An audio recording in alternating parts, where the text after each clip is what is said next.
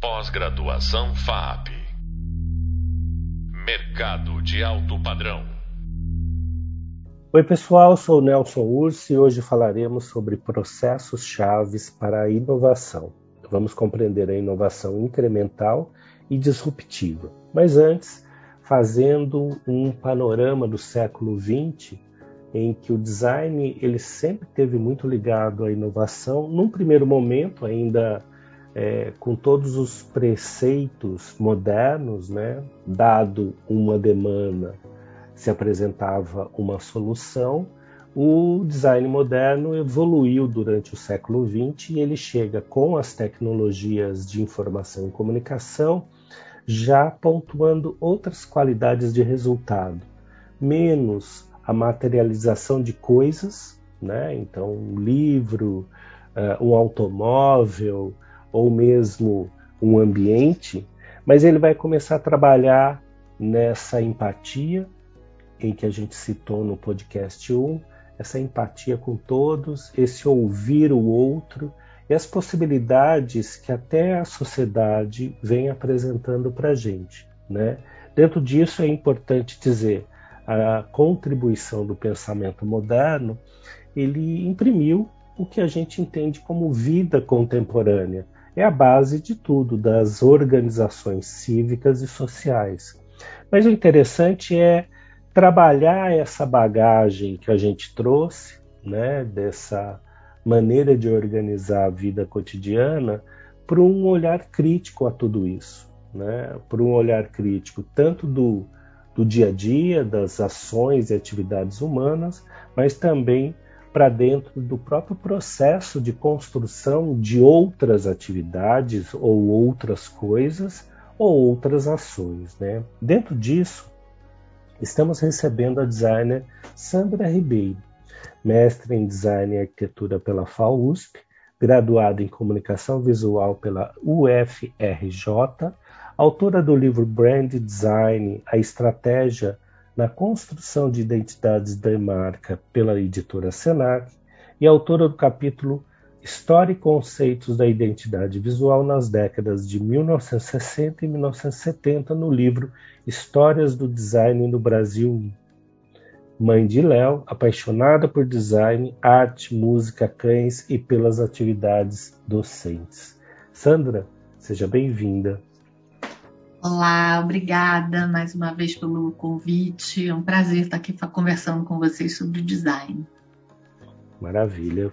É, Sandra, a modernidade era pautada por uma reflexão estética, né? uma narrativa linear, uma realidade cotidiana e de um sujeito que é uma abstração. Sujeito no sentido indivíduo, pessoa. Essa abstração nos gerou como possibilidades dentro do design, essa maneira de entender. Né? Se eu vou projetar algo, eu vou projetar por um grupo de pessoas sempre, que é uma visão abstrata, e de repente a gente está na segunda década, entrando na terceira década do século XXI, e a gente vê que não é bem assim. Não dá para pensar design pura e simplesmente por um conjunto global de pessoas, uma comunidade, uma sociedade ampla, mas sim cada comunidade, cada indivíduo, cada sociedade tem suas premissas, suas necessidades. Dentro disso, como a gente pode compreender esse mundo, né? as suas interações locais e globais a realidade do planeta e de nossa sociedade e agir como designer? Olha, é muito interessante essa sua reflexão, porque eu vejo isso com um novo ator. Eu, eu, vejo que essa, essa, isso é um grande paradoxo, né? É uma grande questão paradoxal a gente pensar que a gente é, no início da revolução industrial e quando é, os meios de produção eram pensados para uma massa, né, que era um número de pessoas infinitamente menor do que, a, gente, do que a escala que nós temos atualmente, né? mas era, era sempre pensado é, para uma massa de pessoas. Né? E hoje a gente tem um, um fator de diferenciação, né? o próprio processo de empatia, é, nos leva a considerar diferentes variáveis nos grupos para os quais a gente trabalha, os grupos dos nossos usuários. A gente tem as criações das personas, né? A gente tem é, um trabalho de segmentação muito mais rico. E eu vejo que, que a gente consegue ter esse olhar diferenciado é, graças a, a a inclusão da tecnologia no processo, né? Então, assim, com os artefatos tecnológicos, com a transformação digital, a gente consegue ter é, um filtro muito mais sensível às diferentes questões.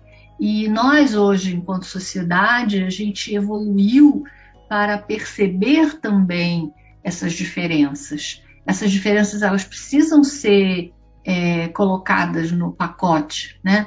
Elas precisam ser colocadas na receita para a gente conseguir ser muito mais preciso nas nossas entregas, nas nossas soluções. Então, eu vejo que, que isso é uma grande diferenciação né, do que a gente tinha no, no tempo da, da modernidade para o nosso tempo contemporâneo. Né?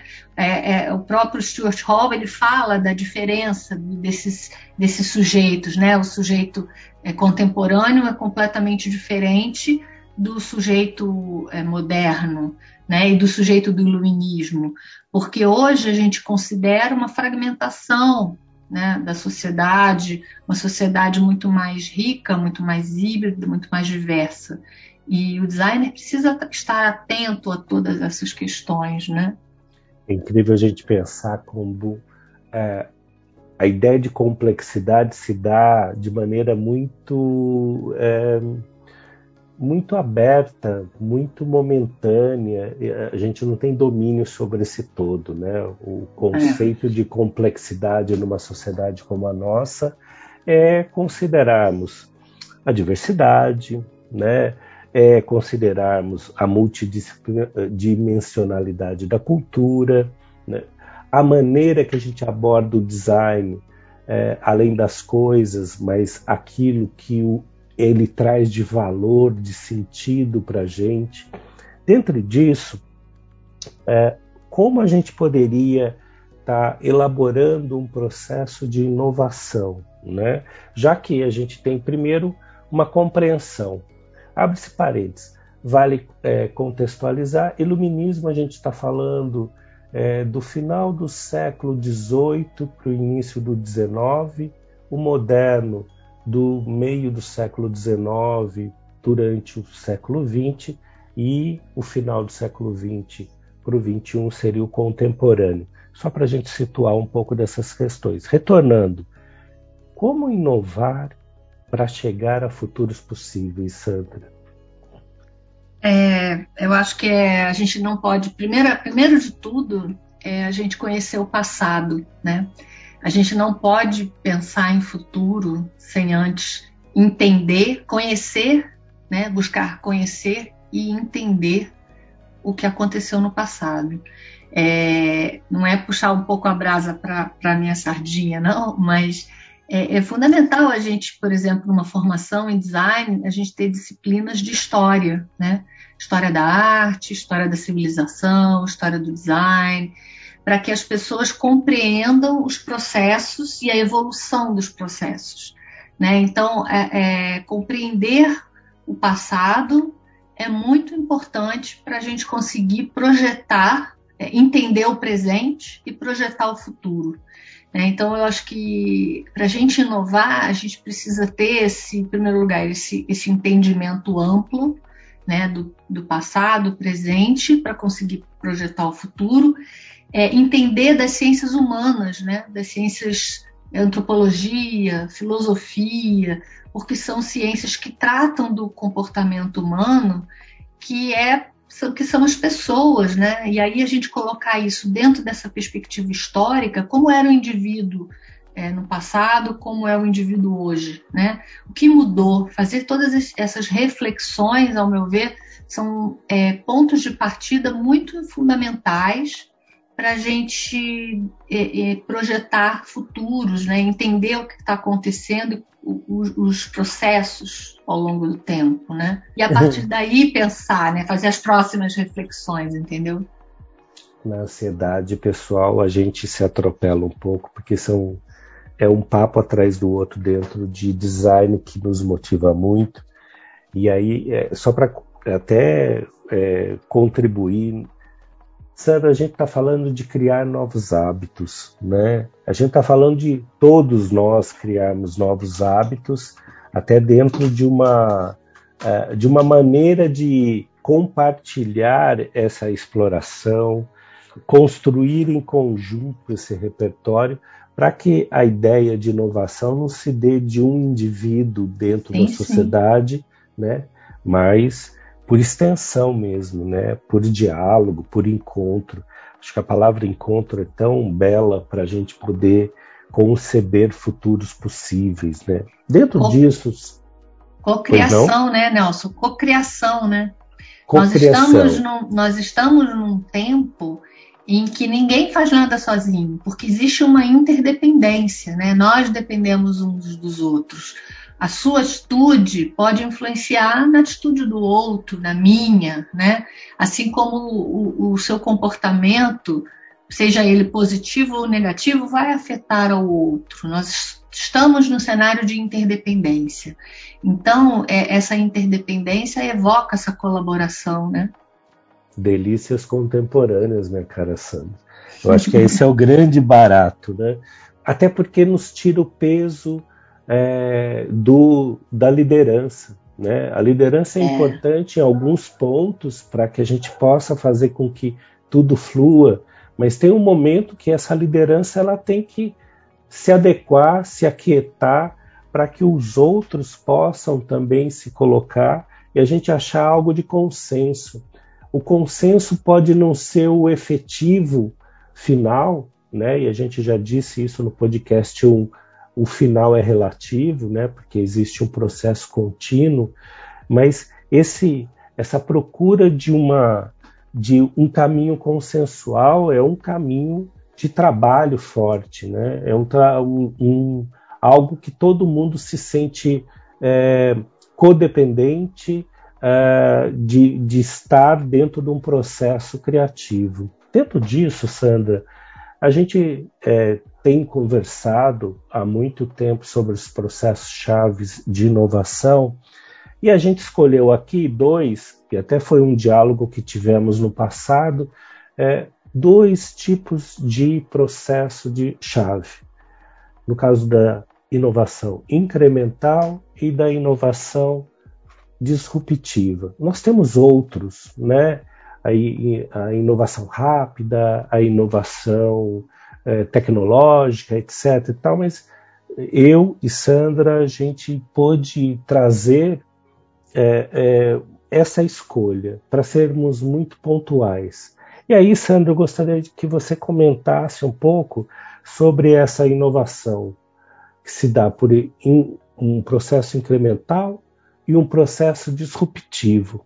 E aí a gente vai dialogando, trazendo exemplos também que a gente foi identificando em nossos estudos. É, inclusive é muito interessante trazer essa, essa questão, porque, como você sabe, eu trabalho numa disciplina de, de com os meus alunos numa disciplina de inovação e a gente é, pontua muito com o grupo, com a turma também, essa questão: qual é o tipo de inovação que você quer né, para o seu projeto. Né? Eles têm lá um, um, desafio de criar um projeto inovador e tal. E aí, em geral, a gente percebe que às vezes o aluno entra no, no interesse de fazer uma inovação disruptiva, ele acha que o que ele está criando é algo disruptivo, e aí na hora que ele vai pesquisar, ele percebe que aquilo já existe, mas que aquilo precisa ser melhorado. Ele, ele era, no, na, no, início ele ignorava a existência daquela solução, mas quando ele começa a pesquisar, ele vê, não, já existe alguma coisa nesse sentido. Então, vamos fazer uma melhoria nisso, porque tem aqui algumas questões que podem ser melhoradas.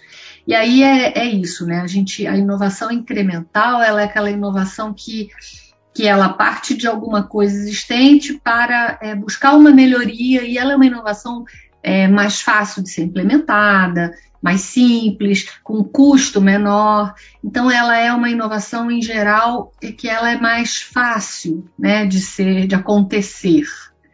e ela é, geralmente promove pequenas, pequenos ou grandes melhorias num determinado produto ou processo existente, mas ela tem uma contribuição muito efetiva né, na, na prática, digamos assim. E já a disruptiva é aquela que, que ninguém pensou, né? E ela naturalmente ela é mais rara, mas ela também mobiliza um, um comportamento, né, uma, uma, quantidade, um número de usuários, um número de pessoas, porque ela promove uma mudança até muitas vezes nos hábitos, nos mindsets, né, na, na forma de pensar, na forma de operar um determinado artefato. Então, é, eu acho que o nosso mundo ele tende a ser permeado, né, por, por inovações dessas duas naturezas em diferentes escalas, mas é isso que vai impulsionar aí a gente criar novos futuros, né?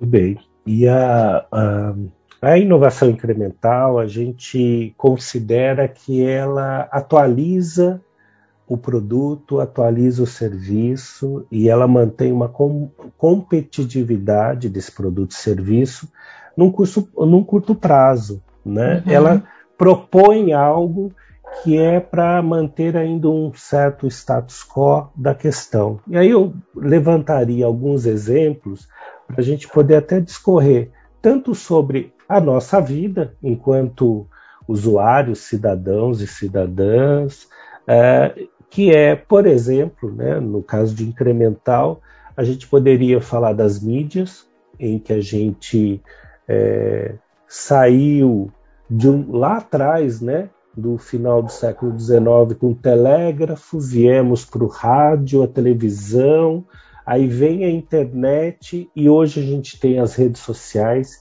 que tem um padrão incremental, né, para a gente uhum. falar mídia enquanto lugar que a mensagem se, a, se, se transita, né? Uhum. Uh, ou mesmo a gente pode falar de um automóvel que também está fazendo está sendo forçado a trazer aprendizados lá no começo do século XX, em termos de eletricidade, no sentido de mover o automóvel, e ele tem ainda uma. É, é, é quase uma dinâmica de uma indústria muito grande, muito pesada, né? Ele traz essa dinâmica da, do, do ato incremental. Poderia comentar algo para a gente com suas próprias uh, experiências né, desse ato inovador incremental?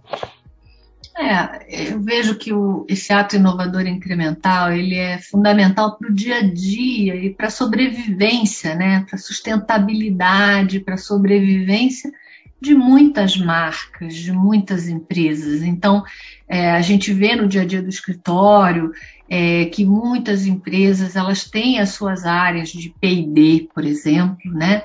Elas têm as suas áreas de pesquisa e desenvolvimento, P&D, lê-se pesquisa e desenvolvimento, é, que são áreas ligadas à inovação, por quê? Porque é, as, as, empresas, elas, enquanto marcas, enquanto os produtores de, de bens, de, de, produtos que elas colocam no mercado, se elas não é, se mantêm atentas às necessidades é, da, humanas, né, às necessidades da sociedade, elas podem correr o risco de, de deixar um produto parado no mercado que fica obsoleto né, um serviço, um produto, um processo, e que acaba sendo é, perdendo a utilidade, né, tornando-se desnecessário.